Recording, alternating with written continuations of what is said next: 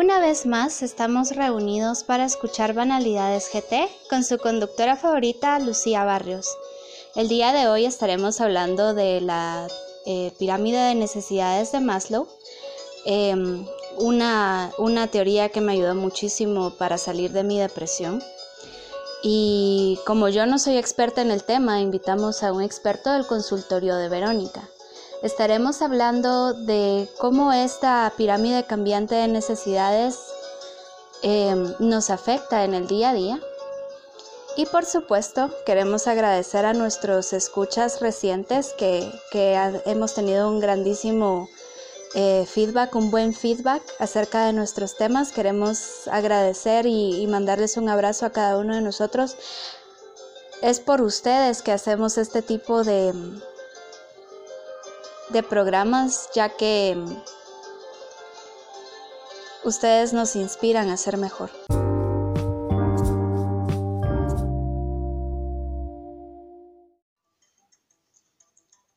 Bueno, recordemos que Banalidades GT es un programa donde se hablan de oportunidades que instruyen y construyen si le ponemos coco temas que realmente de todos los días se habla, pero generalmente tenemos pláticas superficiales donde no se llega a ningún lado. Lo que nosotros queremos lograr acá es tener invitados especiales todas las semanas que traigan un nuevo tema refrescante que nos ayude a, bueno, a mejorar nuestra salud mental. Entonces el día de hoy tenemos un invitado muy especial, por favor, licenciada, preséntese. Somos el consultorio virtual de Verónica, un equipo de psicólogos certificados en codependencias, em, sobrevivientes de, de la violencia en cualquiera de sus formas.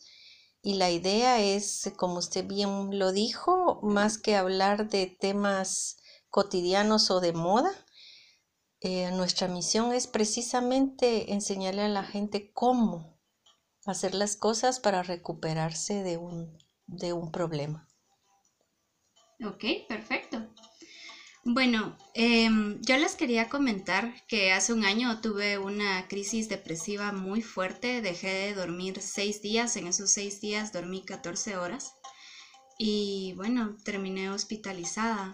Y recuerdo que, que yo quería llegar al meollo del asunto, yo quería saber por qué había llegado ahí y empecé a recordar lo que había estudiado en la universidad y recordé la imagen de la pirámide de necesidades de Maslow. Licenciada, ¿podría explicarnos un poco más?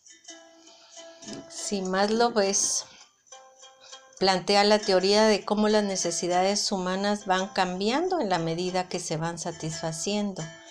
Básicamente son cinco y lo primero es la necesidad básica, o sea que venimos al mundo, tenemos que respirar. Eh, conforme van pasando los días y los meses, tenemos que aprender a comer por nosotros mismos. Eh, la higiene es vital. Creo que el ser humano eh, de todas las especies en el planeta es el que tiene, digamos, la infancia como el periodo de desarrollo más largo y eso nos hace dependientes de los adultos. Entonces la idea es que en la necesidad básica por lo menos eh, se tenga lo necesario, ¿verdad? Que es eh, la alimentación, eh, la higiene y si nos dan afecto, nos construyen la autoestima desde chiquititos, no digamos desde el vientre, qué maravilla. Ok. ¿Cuál es la segunda necesidad de la pirámide de Maslow? Estamos hablando que van en ese orden porque así nacemos y, más lo plantea que, en esa, como que en ese, ese camino lo tenemos que atravesar. La segunda es la necesidad de seguridad. Todas las personas, por muy pequeñas que sean, necesitamos tener un techo sobre la cabeza, necesitamos ropa, necesitamos alimento, necesitamos eh, que las necesidades sean cubiertas y eso lo da el trabajo, el respaldo económico de los adultos en la familia. Cuando una de esas necesidades se ve afectada, de, hecho la, la, pirámide va a cambiar. Esa es la segunda. Ok. ¿Y cuál sería la tercera? La pertenencia al grupo es esa necesidad, lo voy, lo voy a plantear así, ¿se recuerdan cuando llegamos a párvulos? Que es el, ahora meten mucho más pequeños a los niños, creo que de dos años. Yo ya lo quiero meter y solo tiene año tres meses. Ajá. Bueno, si, si, vamos, si elegimos un, un centro preescolar, digamos, con buena estimulación temprana, es, es, es, mejor que se queden en un centro estimulándolos y no que se queden con una empleada o con la, la, la, niñera barata, la televisión. Bueno, ahora los, la tecnología, ¿verdad? El alcance de los dedos de los niños. Pero la pertenencia al grupo es esa necesidad de sentirnos aceptados. Cuando llegamos al, bueno, salimos de la familia y cuando llegamos al, a la escuela, hay niños de nuestra misma edad, de diferente color, estaturas, eh, y eso en un momento dado caracteres, temperamentos, y el ajuste, el sentir que pertenecemos debe cumplirse por lo menos antes de los seis años para que uno vaya desarrollando una personalidad estable. Ok, ¿cuál sería la cuarta? El estatus. Cuando uno termina la adolescencia y sale con el título enroscado debajo del brazo, uno sale al mundo laboral. Se supone que nos graduamos eh, de un bachillerato a los 18 años. Algunos se gradúan antes, otros después, otros dejan de estudiar, pero la idea es que cuando ya somos adultos, eh, tenemos que tratar de realizarnos en esa necesidad que es la demanda de resolver el tener, por ejemplo, un medio de transporte, el alquiler de una renta, el, comida sobre la mesa, pero el estatus tiene una característica muy particular o la necesidad de estimación. Le llamamos estimar porque queremos que los otros nos vean, que brilla de nosotros el oro, que incluso yo ponía un ejemplo sencillo. Cuando usted llega a una casa y empieza a ver la casa, dice, mm, esta casa es de un nivel, la mía es de dos. Si usted empieza a compararse, está en esa etapa. Lo, la idea es que en el recorrido de la vida, desde el embarazo hasta, digamos, la edad adulta legal, que son los 18 años en Guatemala, la idea es que uno por lo menos ya salga graduado y en el lugar donde hizo prácticas ya quedarse trabajando, porque eso le da a uno... Sí, pero, pero eso sería lo ideal, ¿verdad? Eso sería lo ideal. ¿Y cuál sería la quinta? La autorrealización. Considero que las personas a los 30 años les rebota el, el el síndrome de que no hice, que dejé de hacer. Sí. Generalmente cuando, cuando nos juntamos con el grupo de, compañeros, amistades o, o, parejas, ¿verdad? De esa edad, todo el mundo empieza a hablar de lo que ha logrado. Entonces, si hay un soltero por ahí, ya se imaginan cómo se siente, porque el ideal es que a los 30 años estemos casados, tengamos familia, un techo sobre la cabeza, etcétera, etcétera. No, y es cierto, porque yo a veces voy a estudios de estudios de, de grupo para, para ver eh, productos y realmente uno, uno se uno se presenta como por el estatus. Yo soy mamá, tengo dos hijos, tengo, tengo un carro 2014 porque hasta te lo preguntan. Y como que uno siempre trata de ver en qué en qué estatus estás, quién está mejor socialmente, porque porque para la gente es importante. Para mí no.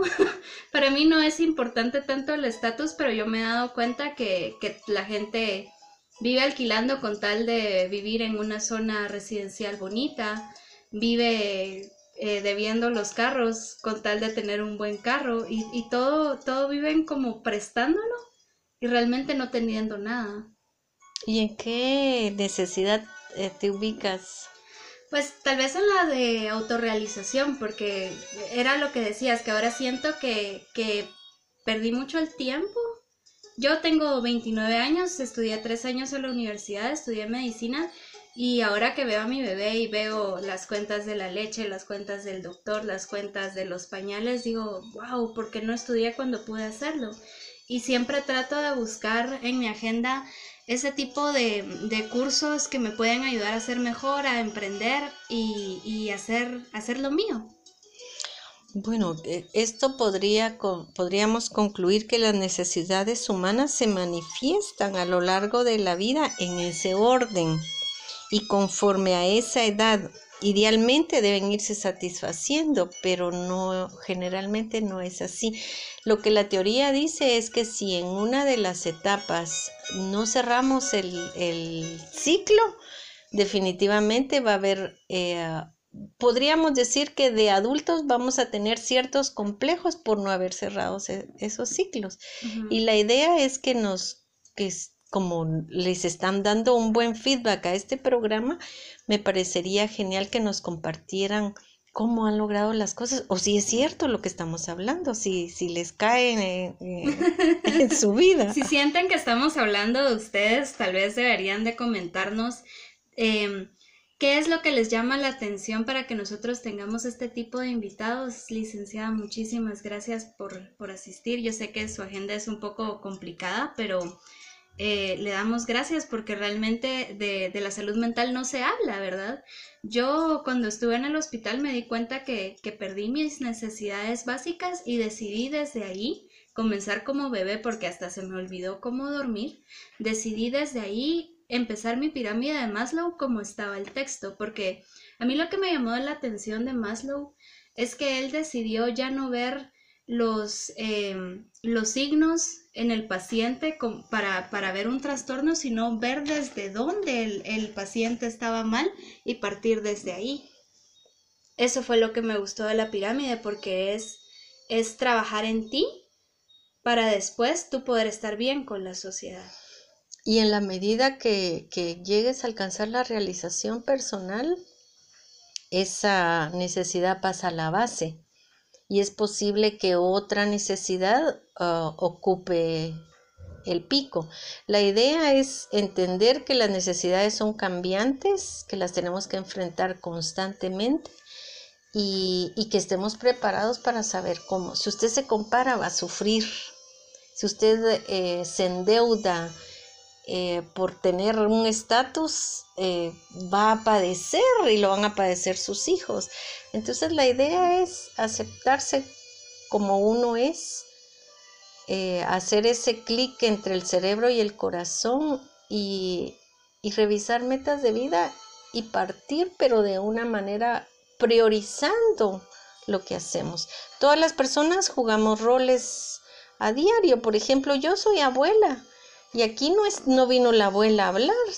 Sin embargo, la Verónica que hay adentro de mí dice, menciónalo.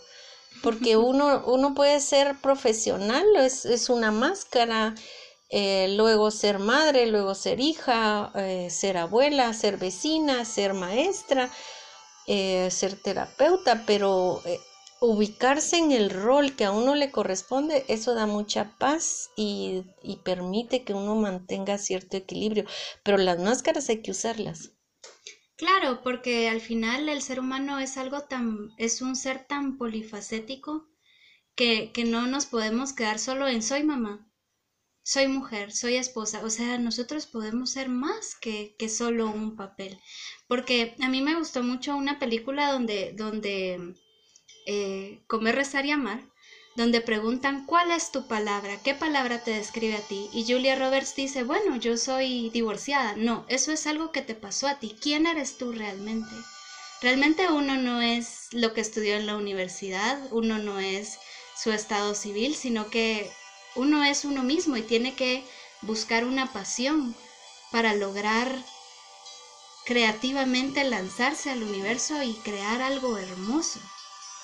Yo creería que si usted que está escuchando este mensaje, piense por un momento en su futuro, porque ahí es donde va a pasar el resto de su vida.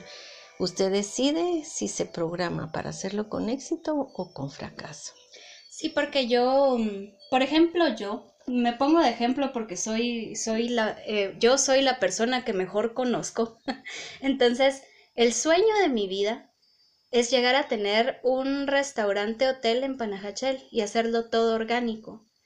Y en este momento, si yo me lanzara a tener ese hotel, terminaría endeudadísima, terminaría estresadísima, no sabría ni por dónde comenzar.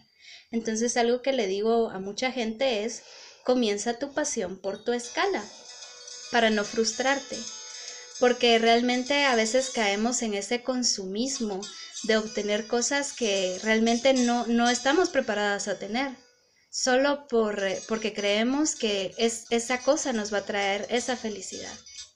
Yo creería que la vida se puede dirigir con criterio propio y eso es algo que no nos lo enseñan, porque en la escuela si uno, por ejemplo, eh, le dicen o no haga un dibujo y, y, la maestra pone ahí los crayones y quiere que uno use los colores que a ella le gustan posiblemente.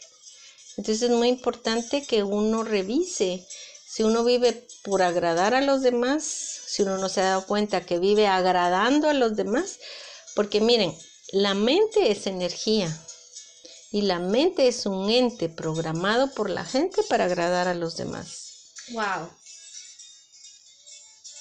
Y la pirámide de Maslow lo que hace es que te dice, a lo largo de tu vida tú, tú vas a, a tener que superar la necesidad básica, luego la de seguridad, o sea, con respirar, higiene, comida, eh, seguridad sería techo, afecto y lo, lo, básico, por supuesto. Luego la aceptación del grupo. Si uno se...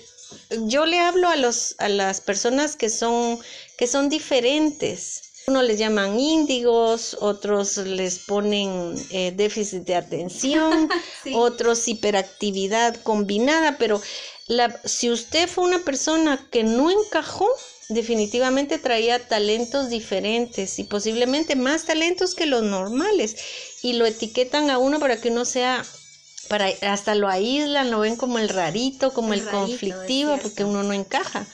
Entonces, la pertenencia al grupo, ¿cómo lo podemos resolver? Con técnicas como la silla vacía podemos sentar a nuestro otro yo enfrente.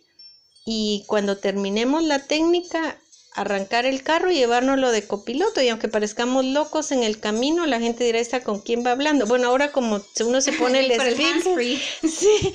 Entonces la idea es resolver los complejos que de adulto uno, uno, como tú muy bien lo dijiste, que te conoces, la mejor persona que tú conoces es a ti misma, pues indagar un poquito más. Y eso lleva uh -huh. varias sesiones, varios meses, pero bien vale la pena. Sí, porque es, es un proceso muy doloroso. O sea, a veces yo fui una, una niña que, que sufrió mucho por no sentir, por sentir que no pertenecía a ningún grupo.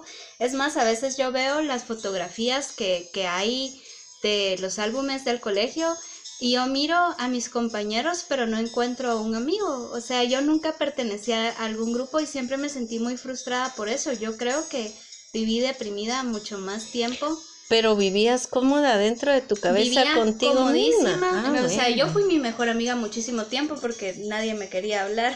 Pero, pero eso se llama ser esquizoide y es un rasgo normal y natural en las personas, porque sí. si te etiquetas con depresión en la infancia, imagínate, el, el ser esquizoide es un rasgo y todas las personas tenemos un poquito de cada locura, digamos, porque hay, bueno, ahí, ahí, vimos un rasgo esquizoide bien aprovechado porque vivías cómoda hacia adentro. Hay gente, esa tristeza medio gangosa, melancólica, por ejemplo, los que hacen teatro, súper.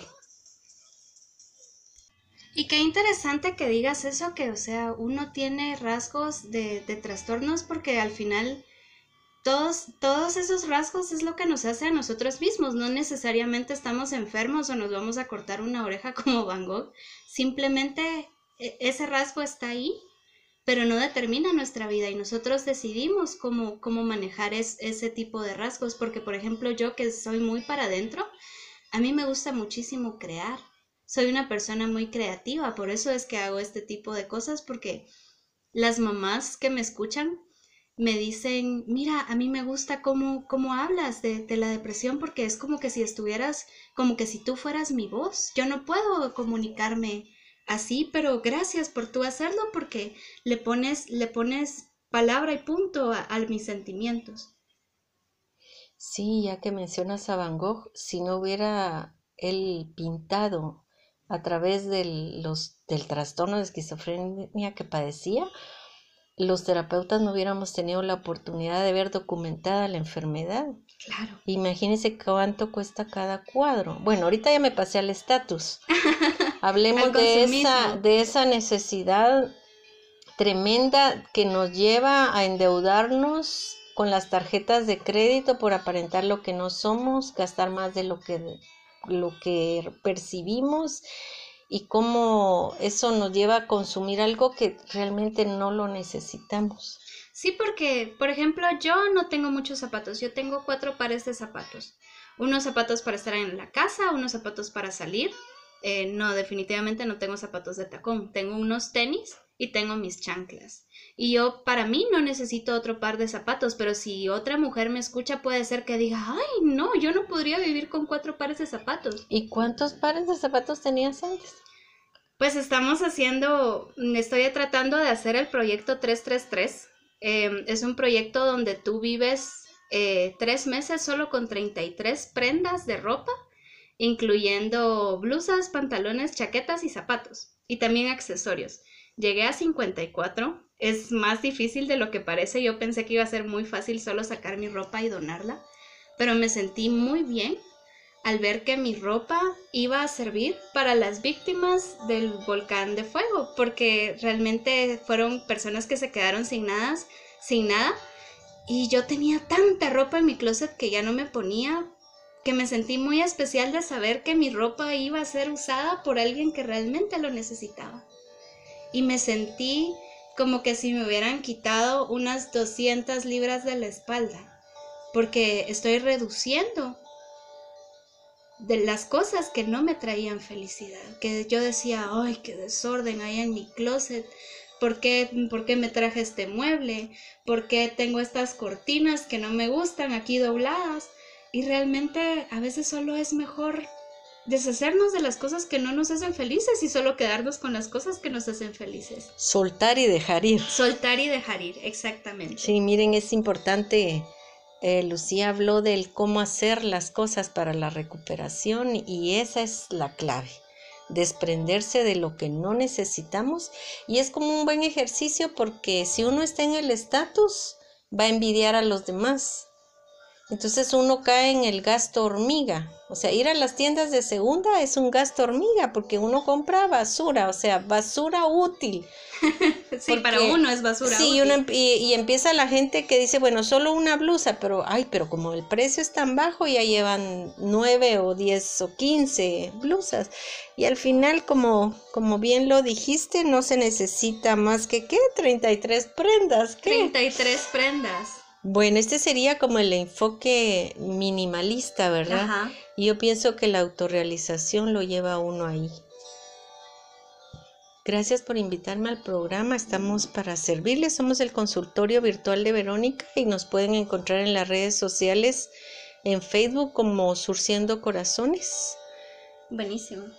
Y dentro del equipo está la psicóloga Luqui López Angulo, que es la mejor psicóloga del mundo. quien fundó el consultorio. Yo soy Verónica Angulo, estamos a la orden. Gracias.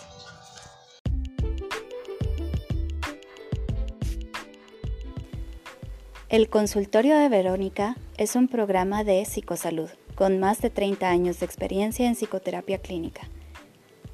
Pueden encontrarlos en redes sociales como surciendo.corazones. Búsquenlos en Facebook y la primera consulta es gratis si lo hacen por medio de inbox.